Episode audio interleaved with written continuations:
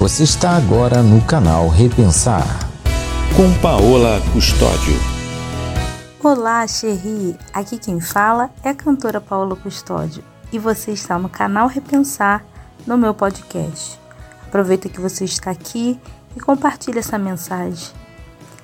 Nós vamos hoje compartilhar um texto que se encontra lá em 2 Coríntios, no capítulo 1, nos versículos 3 e 4, que diz assim: Bendito seja o Deus e Pai de nosso Senhor Jesus Cristo, Pai das misericórdias e Deus de toda a consolação, que nos consola em toda a nossa tribulação, para que também sejamos capazes de consolar os que passam por alguma tribulação, por meio da consolação com que nós mesmos somos consolados por Deus. Nesse texto, Xerri, nós vemos que o apóstolo Paulo ele escreve essa carta aos Coríntios que estão passando por dificuldades e ele leva o consolo de Deus. No versículo 3 diz que Deus é Pai de misericórdia e consolação. Glória a Deus. No versículo 4, a gente vê que diz que o Senhor nos consola, sabe? E conforta em toda a tribulação. O Espírito Santo de Deus que habita em nós, esse sim nos ajuda a consolar os que estão passando pela angústia e também somos contemplados pelo consolo do Pai.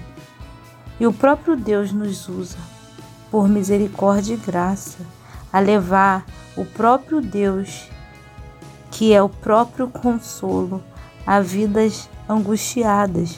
Quantas pessoas que estão ao seu redor, ao seu lado, ou que convive com você, que se encontra hoje angustiada, você que tem o Senhor Jesus e o Espírito Santo de Deus habita em você, você pode servir de consolo para essas pessoas. Você pode ser abrigo, você pode ser ponte. Somos abençoados e Deus nos chama também para abençoar pessoas. Eu estive no projeto, um projeto missionário no Espírito Santo, e como foi bom poder levar um abraço, levar um sorriso. Como foi bom poder consolar pessoas.